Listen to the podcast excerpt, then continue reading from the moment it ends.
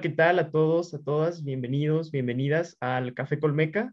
Esta es una producción original del Seminario Permanente de Estudios Internacionales del Colegio de México. Yo soy Isaac Cruz Pardo, estudiante de la licenciatura en Relaciones Internacionales. Propósito de esta iniciativa es conversar con personas que se desempeñan en el ámbito de la diplomacia, de organismos internacionales, en administración pública, en política, etc. El día de hoy estamos muy bien acompañados. Tenemos el honor de conversar con la maestra Dolores Barrientos, que es eh, licenciada en Economía por el Tecnológico de Monterrey. Tiene también una maestría en Administración Pública por la Escuela John F. Kennedy de la Universidad de Harvard y actualmente se desempeña como representante del Programa de Naciones Unidas para el Medio Ambiente en México. Desde luego tiene mucho más trayectoria, pero de eso vamos a estar platicando en el transcurso de esta emisión. ¿Cómo está, maestra? Bienvenida. Muchas gracias, Isaac. Y bueno, eh, agradecerte el espacio que nos das para conversar con, con ustedes, los estudiantes de Colmex, acerca de nuestro trabajo. Y muchas gracias por aceptar nuestra invitación, de verdad, estamos muy agradecidos.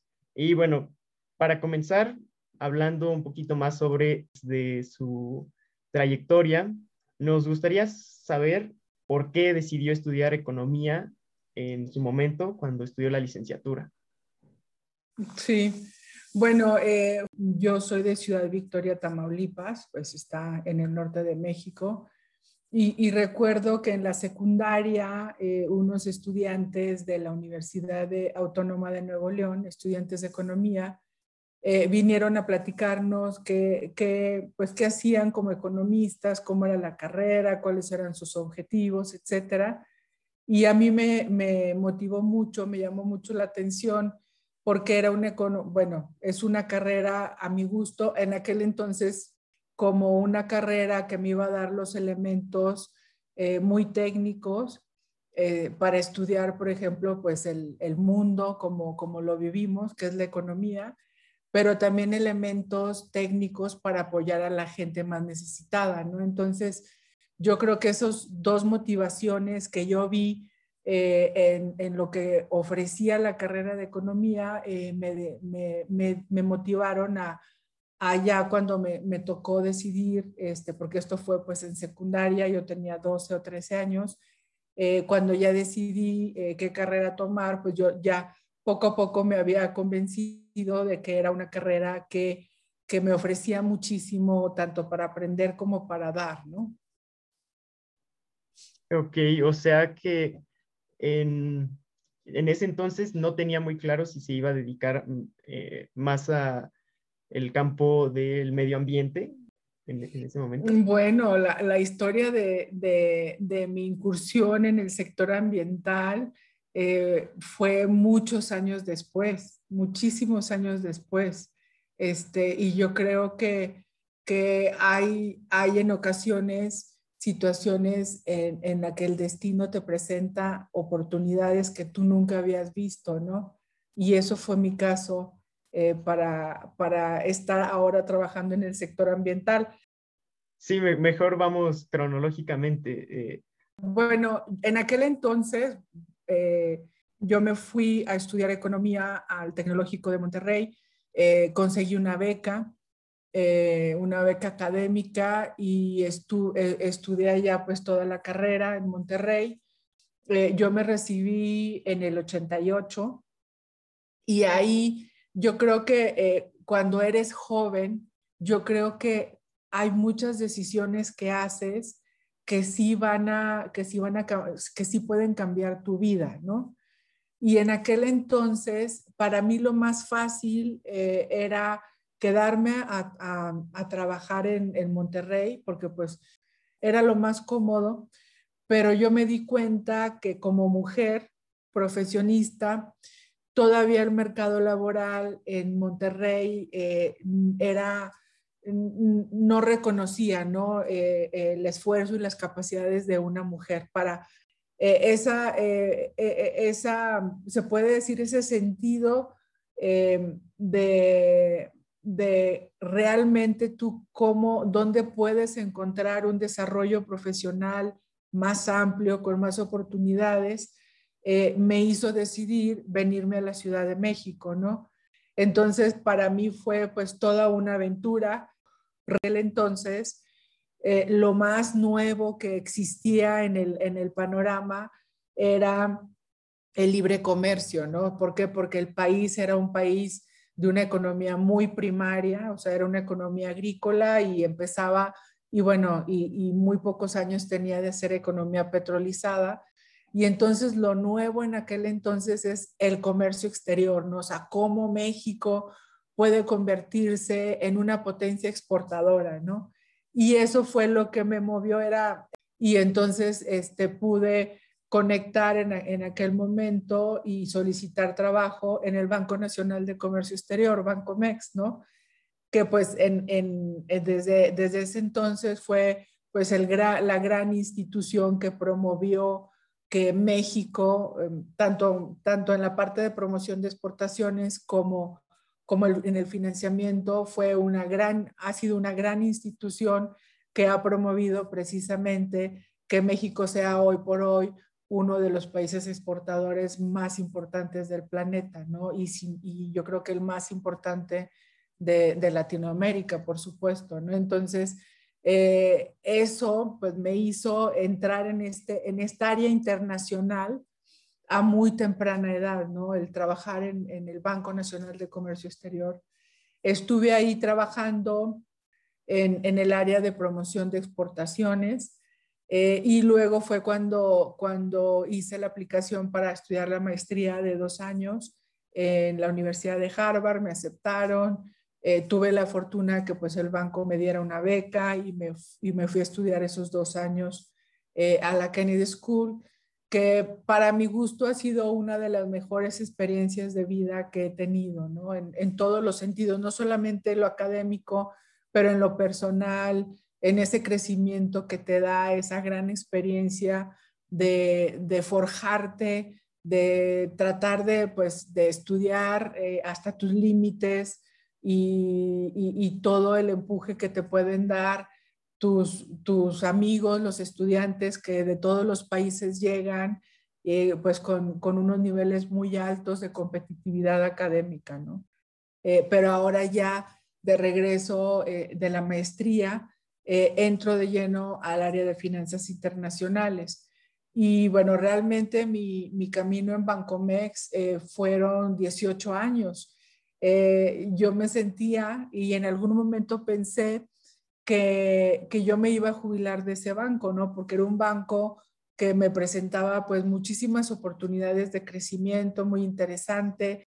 en el área de, de finanzas, cuando yo regreso, coincide con, con la crisis económica del 94, 95. Bueno, yo regreso a finales del 95, estaba la crisis pues muy fuerte eh, y entonces había una gran necesidad de innovar este, en, en, todos estos esquemas financieros para hacer que México pudiera conseguir recursos más baratos, ¿no? Del extranjero.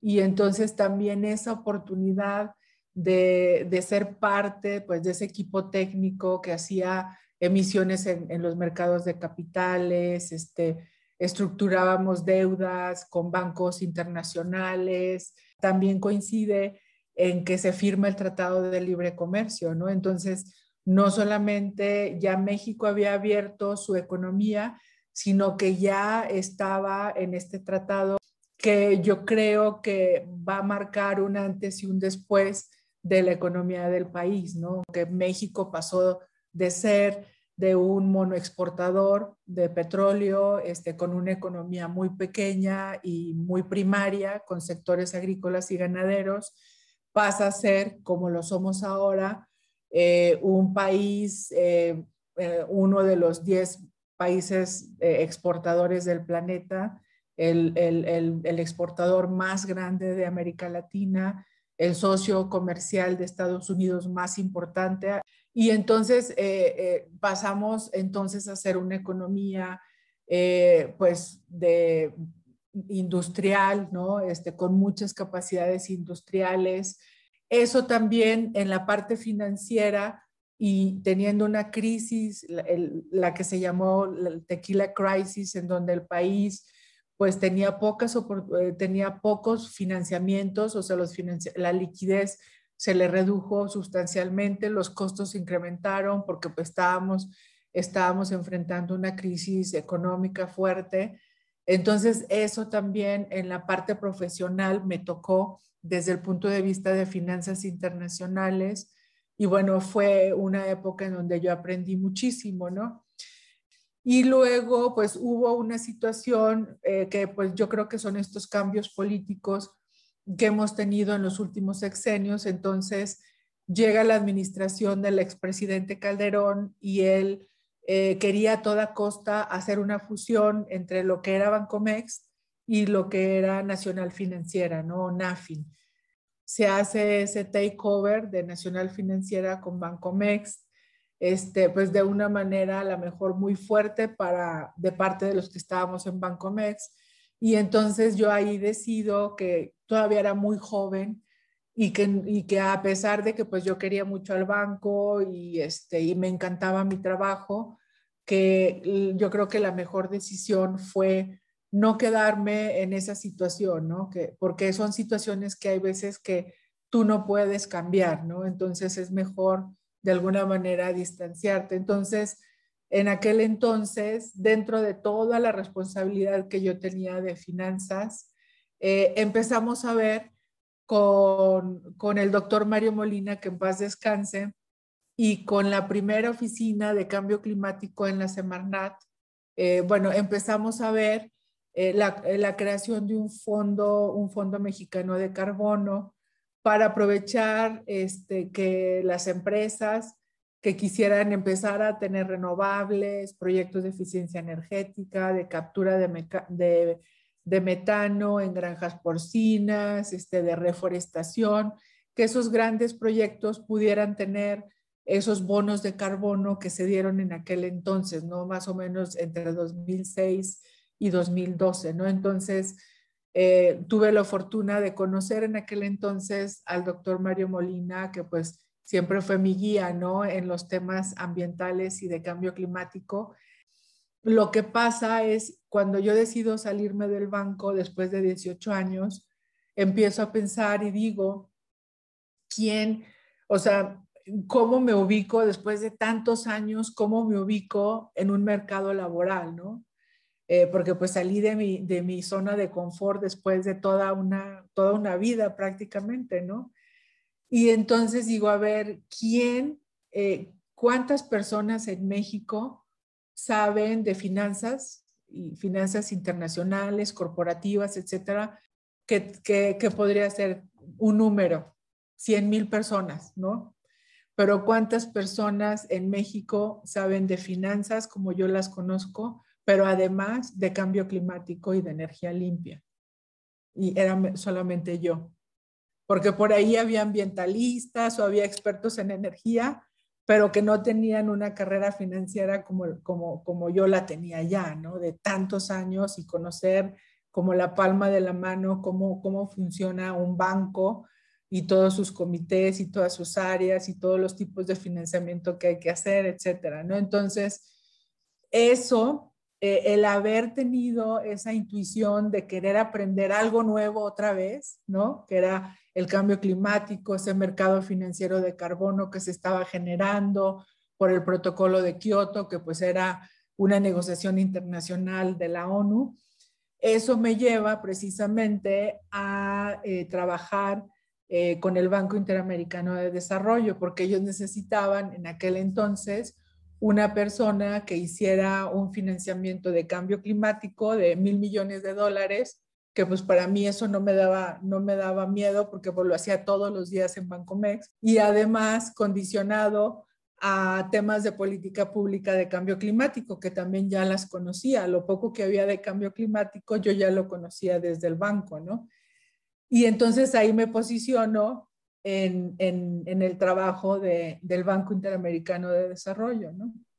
Ok, oh, muy interesante de verdad la enorme trayectoria que, que tiene. Y entonces en el, en el Banco Interamericano ya empezaba, a, digamos, a dedicarse el tiempo completo a, a la financiación climática y a, digamos, a la agenda ambiental.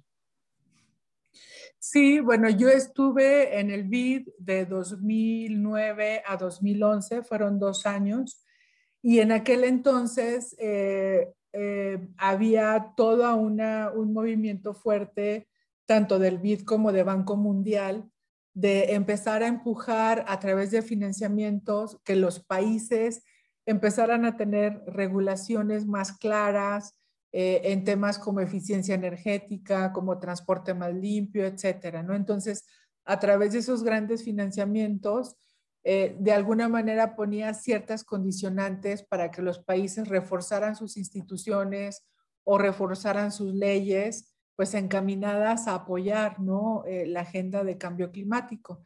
Y bueno, esta operación que la hice en esos dos años de mil millones de dólares, eh, pues fue precisamente ese tipo de política que se, que se empezó a hacer desde, desde aquel entonces, desde los organismos financieros multilaterales, ¿no? Este, y en México también la coincidencia es que estaba pues el presidente el expresidente Calderón, que no sé si tú te recuerdas porque eres muy joven, pero este, el, el expresidente Calderón tuvo una agenda muy fuerte en apoyo al cambio climático, ¿no? Era como, lo podría decir que fue como su bandera, el cambio climático fue como su bandera de política exterior, ¿no? Y de posicionar a México como un líder en el exterior, ¿no? Entonces, eso ayudó muchísimo porque en ese sexenio eh, ese, lo que decimos el political will existió muy fuerte y entonces el presupuesto también, este, se reforzaron muchísimo las instituciones ambientales, eh, se incrementaron también los presupuestos para la Comisión Nacional Forestal, para la Comisión que ve las áreas naturales protegidas, para Conagua, eh, para Conavio, que ve biodiversidad, para la misma Secretaría de Medio Ambiente, creció muchísimo el presupuesto, ¿no? Y bueno, ya después, este, hace algunos años, e, ese presupuesto que estaba pues muy bien y muy consolidado, pues empezó a bajar desde el 2000, a, a partir del 2014. Porque siempre me hacen como la pregunta, ¿Cuántos años, eh, ¿Cuántos años tienes viendo los temas de cambio climático, no? Y qué ha cambiado, ¿no? De, de hace muchos años atrás hasta ahora. Yo creo que el, el tema ha sido como de un tema de, de un, un, tema que está ahí en la agenda internacional hasta ahora que ya es un tema pues de emergencia, ¿no? O sea, muchos países ya tienen el cambio climático como un tema de seguridad nacional, ¿no? te pones a pensar y dices, todos los días el cambio climático nos está dando las señales, que nos está, nos está ganando y, está siendo mucho, mucho más rápido que lo que somos nosotros en reaccionar. Entonces, pero de hace 15 años a la fecha ya estamos pasando a una emergencia.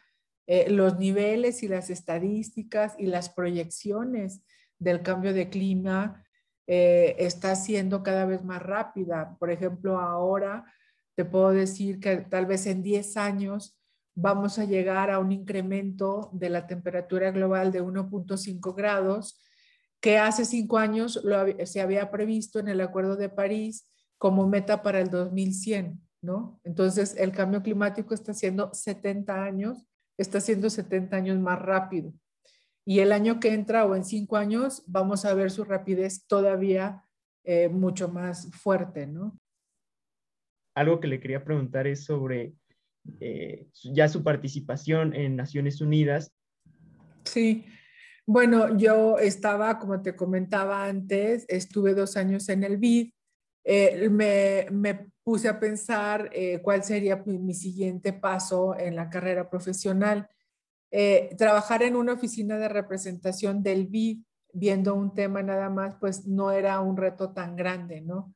Eh, a lo mejor eh, en aquel entonces pude haberme ido a Washington, pero en aquel entonces, bueno, mi hija estaba muy pequeña y eso era muy difícil este, hacer ese cambio, ¿no? Entonces, eh, vi la convocatoria que iban a abrir una oficina de representación del PENUMA, del Programa de las Naciones Unidas para el Medio Ambiente. Y en aquel entonces, pues yo no tenía tanto conocimiento de la ONU, ni tampoco conocía el PENUMA, ¿no? O sea, yo venía pues de, de una carrera bancaria y bueno, estaba en el BID, pero pues todavía es un banco y, aunque estaba manejando temas de, de, sostenibilidad y de cambio climático, pues era un banco, ¿no? Y luego ya, este, bueno, apliqué para la posición, este, fui pasando todo el proceso y bueno, quedé seleccionada. Y eh, yo creo que ha sido una de las grandes experiencias profesionales que he tenido en mi vida, ¿no? Porque para mí fue un reto intelectual fuertísimo, ¿no? Porque yo era economista, financiera y sabía de cambio climático pero no sabía de todos los demás temas ambientales este, que se tiene que saber, ¿no? O sea, de, del manejo de ecosistemas, de la biodiversidad, todos los tratados multilaterales en medio ambiente, eh, todos los tratados relacionados con el manejo de químicos, por ejemplo. Yo tenía que aprender muy rápido eh, muchísimos temas que pues yo no tenía en mi scope como profesional, ¿no? y venía pues de un trabajo regional porque trabajaba en el BID y pues el BID es un banco para América Latina. Eh, pasé a un trabajo global, ¿no? Porque aún y cuando pues yo veía México de parte del PENUMA, eh, eh, el PENUMA pues es un sistema, el sistema de la ONU es global y mis contrapartes estaban en África, en Europa, en Centroamérica, en Sudamérica. O sea, yo tenía contacto con muchísimas oficinas tengo el contacto con muchas oficinas ubicadas en, muchas regiones, ¿no? Entonces, conocer la dinámica de la ONU en México también. En México somos 28 agencias de la ONU. México afortunadamente es uno de los países que tiene gran participación de agencias y programas de la ONU. Entonces, pues yo represento uno de esos 28 y hay toda una dinámica de trabajo, ¿no? De todo ese sistema de la ONU en el país y ha sido muy interesante para mí entrar al sector ambiental porque el sector ambiental en México es, es, un, es altamente competitivo. O sea, eh, hay, eh, no sé, este, eh, oficiales en las secretarías, en las dependencias, este, y son gente muy preparada, gente que tiene doctorados, postdoctorados, que tiene muchísimos años de experiencia en los temas que maneja, ¿no? Entonces yo creo que eso también eh, pues ha sido un, gran motor para mí eh, de, representar a la ONU en esta agenda tan rica y tan competitiva que existe en México, que es el sector ambiental, ¿no? Y de manera muy general, también me causa curiosidad saber, como representante de, del PENOMA, ¿qué es lo que más las actividades que más hace. Sí, es que el PENUMA está en los países, estamos en pocos países, por ejemplo, eh, no somos un programa tan grande como PNUD, que es el programa para el desarrollo, que tiene prácticamente oficinas en todos los países del planeta, ¿no? Nosotros pues somos un programa mucho más pequeño, más limitado en términos de, de recursos financieros, entonces en América Latina tenemos pues la oficina que me tocó abrir a mí en México hace 10 años, la dirección regional que está en la ciudad de Panamá, eh, la, una oficina subregional para el Caribe que está en Jamaica, que tiene más o menos cinco años funcionando. Y, y, bueno, eso este, también pues te da oportunidad de conocer. De repente a mí me, me, me piden de por qué no nos ayudas a estructurar un proyecto en Argentina o en Centroamérica, ¿no? Entonces, eh, también es muy reconfortable porque no solamente veo México, sino que hay veces que estoy diseñando o viendo proyectos en, en, otros países.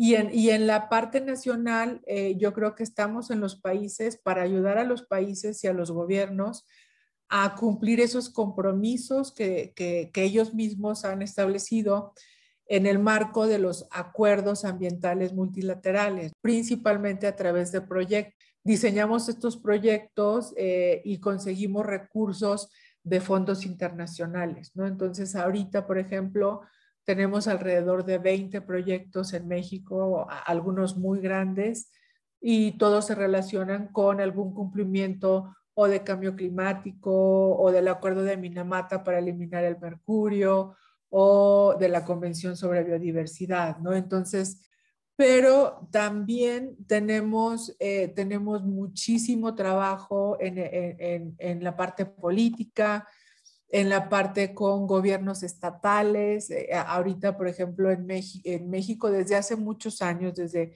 desde que yo abrí la oficina, eh, los gobiernos estatales son grandes actores y, también te, piden apoyo para sus agendas estatales.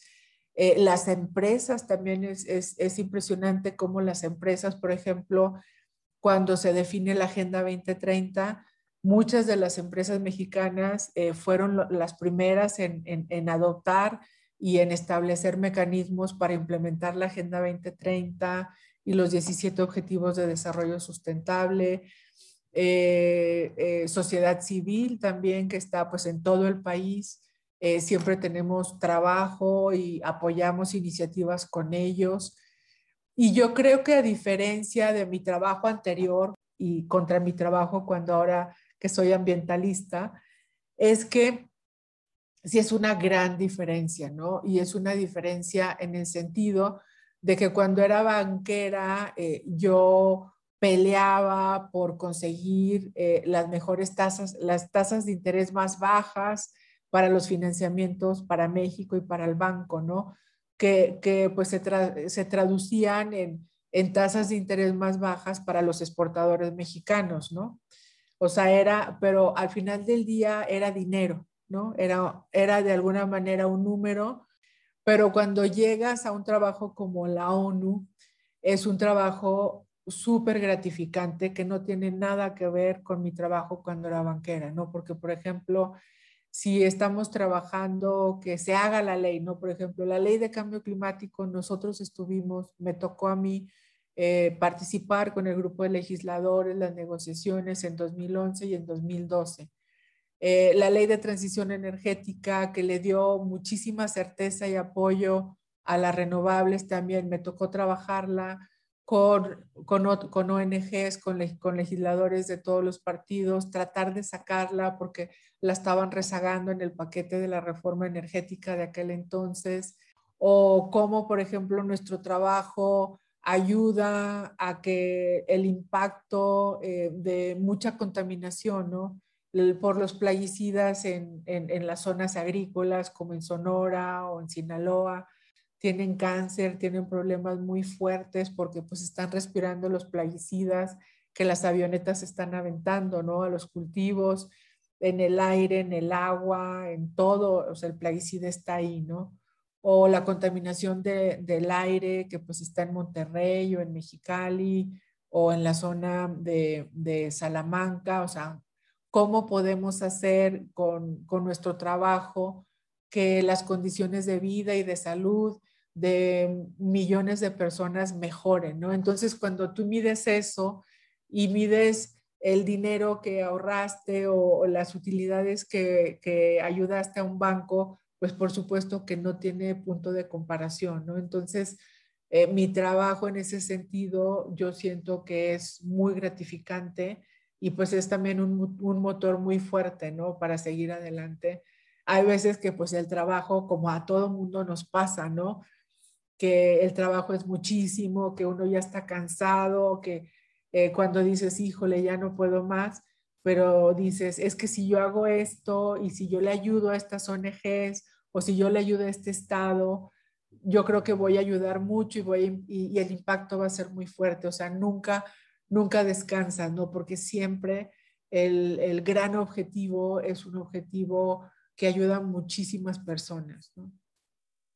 Sí, ahorita vamos también, si quiere, a, profundizar más sobre eh, algunos logros más importantes de, medio ambiente en, México, pero hace rato que estaba mencionando lo de eh, las ganancias, la búsqueda de ganancias y eh, digamos, la perspectiva más eh, financiera en el mundo, creo que hay un tema muy polémico que es sobre si en un sistema como en el que vivimos capitalista, que constantemente busca como este, desarrollo económico e, incremento de las ganancias si realmente es posible un, un verdadero cuidado del medio ambiente.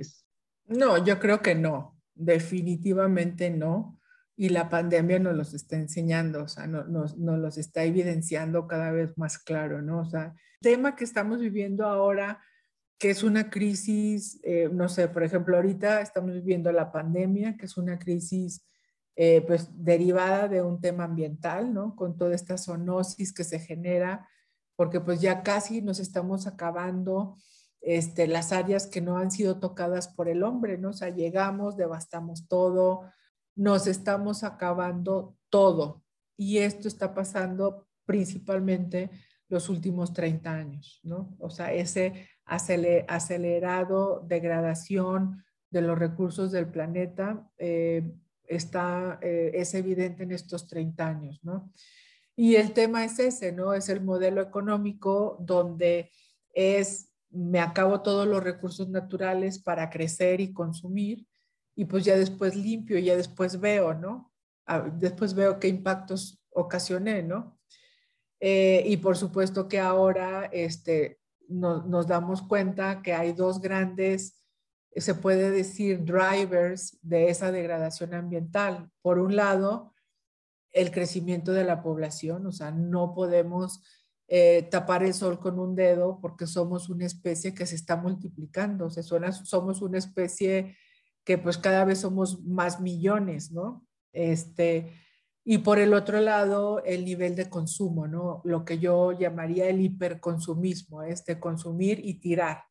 Entonces, ese modelo de producción y de hiperconsumismo mm, ya no nos da en lo absoluto, ¿no? Entonces, yo creo que la pandemia ha sido como, como un espacio de reflexión muy fuerte en donde todos estos costos ambientales eh, se tienen que internalizar en, nuestro consumo y en, y en, la manera en cómo se producen eh, los, pues los, los, productos y los alimentos y, y, los servicios, ¿no? Entonces, yo no veo, ya no, ya no se puede ver un modelo económico en donde el principal indicador es consumir, ¿no? Este, yo creo que eso se tiene que cambiar. Personalmente estoy de acuerdo, pero ah, también otra cosa es que este cambio de, perspectiva y de dinámica requiere una coordinación y también una voluntad global, eh, no, eh, digamos, un país que esté buscando la sostenibilidad por sí solito, no, no, no es posible que cree el cambio, ¿no cree? Sí, definitivo. O sea, yo creo que, que, el modelo económico es un modelo económico global por ejemplo, hablando simplemente del tema climático, ¿no? Que es como que está entretejido a, todo, a todos, los, a, todos los, los, problemas o los retos que tenemos, tanto económicos como sociales, ¿no? Yo creo que, que las respuestas más contundentes y más rápidas que vamos a tener en el cambio climático va a ser a través del comercio exterior, ¿no? Porque puede haber países que no quieran modificar su matriz energética, que no quieren, que no quieran hacer planes ambiciosos para, para tratar de llegar a tener lo que ahora eh, denominamos una economía eh, con cero emisiones de carbono, ¿no? Para el 2050, que ya hay más de 120 países que han establecido ese compromiso, ¿no? De cómo podemos parar la, la, la emergencia climática, pues parando la economía y cambiándola totalmente, ¿no? Y ya hay 120 países que ya tienen una ruta, tienen el compromiso y tienen una ruta de trabajo para poder hacer que sus economías tengan cero emisiones de carbono en, en 30 años, ¿no? Para el 2050. Pero en el Inter hay países que no están haciendo esfuerzos importantes y hay otros países que están haciendo esfuerzos muy importantes, ¿no? Yo creo que a través del intercambio comercial se van a dar las presiones necesarias para que los países que no estén haciendo ahorita un esfuerzo importante lo tengan que hacer. ¿Por qué? Porque si no, van a perder su participación en esas cadenas productivas con otros países. O sea, por ejemplo, la cadena productiva del eléctrico electrónico o de la producción de alimentos o de la industria automotriz. Son cadenas productivas súper fuertes que si un país, siendo uno de los mercados más grandes, por ejemplo Estados Unidos o Unión Europea, dice yo quiero que mis proveedores en esta industria tengan este, esta huella de carbono y los que no le lleguen, pues ya, ya no van a ser proveedores de esa industria y ya no van a, sus productos ya no van a llegar a nuestro mercado, ¿no? Ahí es donde yo creo que van a venir los cambios más fuertes en términos eh, de energía, por ejemplo, de la matriz energética de muchos países, en términos de huella de agua también, que es una, una presión muy fuerte que, que nos, nos, trae ya el cambio climático. ¿no? Y en México, ¿cuál considera que ha sido como el mayor logro de, del PENUMA? Sí, bueno, yo creo que, que es hacer, eh, sinceramente, hacer que los temas ambientales sean temas cada vez más prioritarios en muchos sectores, ¿no? Porque nuestro trabajo, por supuesto, se concentra pues en la ventanilla ambiental, ¿no? En la Secretaría de Medio Ambiente, Recursos Naturales, todas sus dependencias que tienen mandatos muy específicos, pero tenemos 10 años no solamente trabajando con la Secretaría de, de, Medio Ambiente, o sea, trabajamos con la Secretaría de Energía, con la Secretaría de Economía, la misma Secretaría de Hacienda, con el tema de finanzas verdes, eh, cómo puedes poner el, riesgo del cambio climático como un riesgo que deberían de estarse midiendo en, en, en los comités de riesgo de los bancos, porque pues si no, podría generar eh, que los sistemas financieros se puedan colapsar, ¿no? También el impacto del cambio climático, ¿no? Este, con la Secretaría de Turismo, con la Secretaría de Educación. Entonces, mientras que estos grandes retos y prioridades ambientales estén presentes de alguna manera en un proyecto, en una iniciativa, en un programa de varias secretarías, entonces, por supuesto, ahí pues estás haciendo y estás promoviendo cambios importantes, ¿no? Eh, también, pues, eh, yo creo que la comunicación que hemos tenido con alianzas muy importantes con el gobierno, con las principales televisoras, los principales periódicos, que siempre nos están apoyando, ¿no? A, a comunicar de alguna manera un estudio, un reto ambiental, una iniciativa, etcétera, yo creo que eso también ha posicionado a Penuma pues como una de las principales voces en términos de, temas ambientales, ¿no? En, México. Eh, y, bueno, yo creo que pues por el otro lado, eh, haber hecho, haber eh, crecido una oficina que pues yo empecé sola, luego ya poco a poco tuvimos este, una, un mayor número de colaboradores. Este, no somos una oficina todavía muy grande, pero somos una oficina eh, con, mucha capacidad humana este, y que pues maneja, como te digo, 20 proyectos en el país y proyectos todos muy importantes. ¿no? Ok.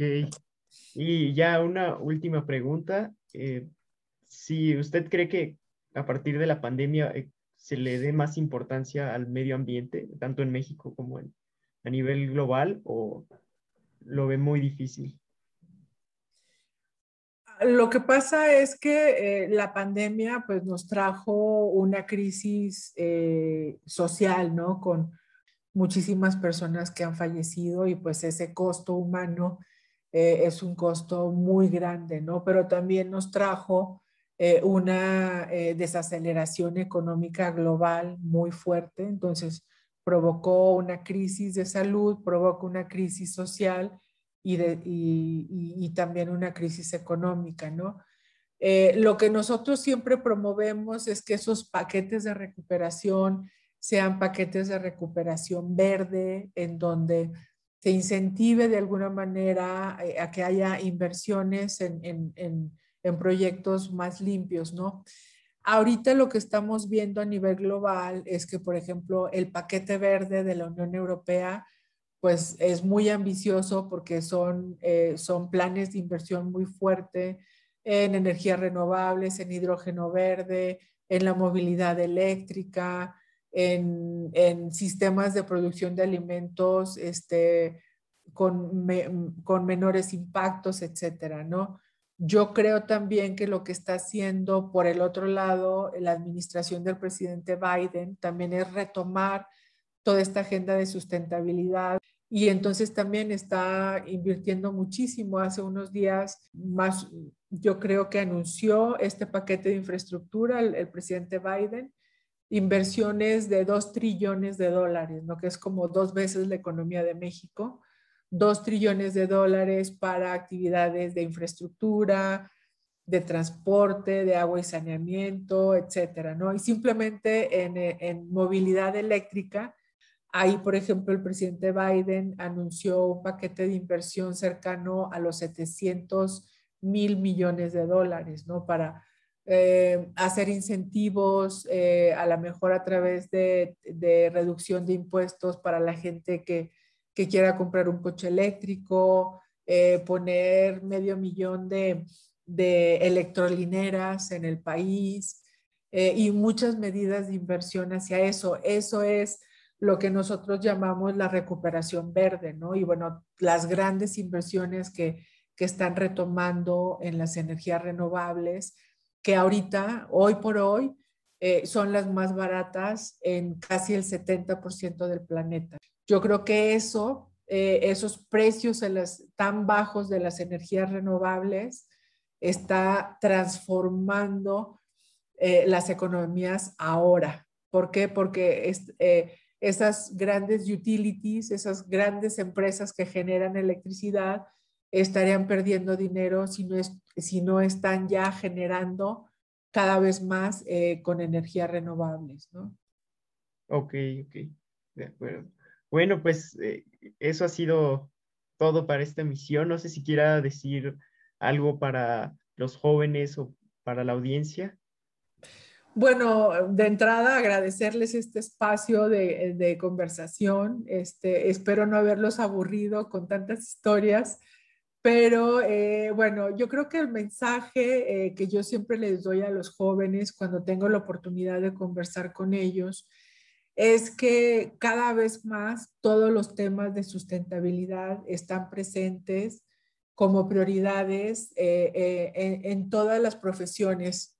O sea, no, no, tienes que ser un biólogo para estar trabajando temas de sustentabilidad y temas ambientales, ¿no? Entonces yo creo que eh, esas áreas de técnicas y de trabajo cada vez más van a ser estas áreas que van a ofrecer mayores oportunidades de trabajo a los jóvenes, ¿no?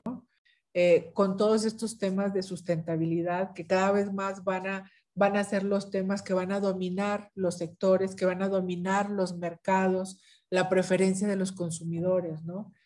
Y por el otro lado, eh, siendo jóvenes, yo creo que eh, ustedes pues tienen el activo más importante que es, que es el tiempo, ¿no? O sea, tienen muchísimo tiempo hacia adelante y, si, yo los invito a que ese tiempo que es, es muy valioso para, para los jóvenes y para cualquier persona, pero más para los jóvenes, que lo inviertan y que hagan de su vida eh, una vida que signifique algo y que, y que se aporte algo, ¿no? Porque hay veces que seguimos pensando de una manera muy egocéntrica, ¿no? De, ah, pues yo quiero tener esto, quiero tener lo otro, quiero tener lo otro. Siempre es tener, tener, tener, consumir, consumir, consumir. Pero si, si ponemos en el centro de nuestra, de nuestra vida, de nuestra misión, llegamos, nacimos y no sabemos cuándo nos vamos a ir, ¿no? O sea, la certeza es que nos vamos, ¿no? pero no sabemos en cuánto tiempo, ¿no?